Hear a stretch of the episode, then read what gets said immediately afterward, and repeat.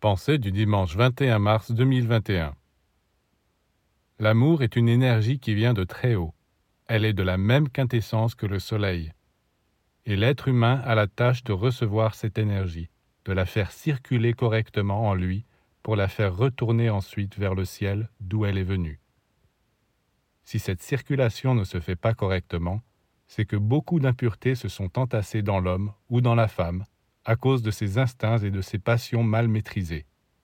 Et alors, au lieu de retourner vers le ciel, les énergies s'enfoncent dans la terre où elles se perdent. Pour que cette énergie qui descend chaque jour sans arrêt ne se perde pas et reprenne son chemin vers le haut, il faut que l'homme soit pur, maître de lui-même et véritablement lié à Dieu.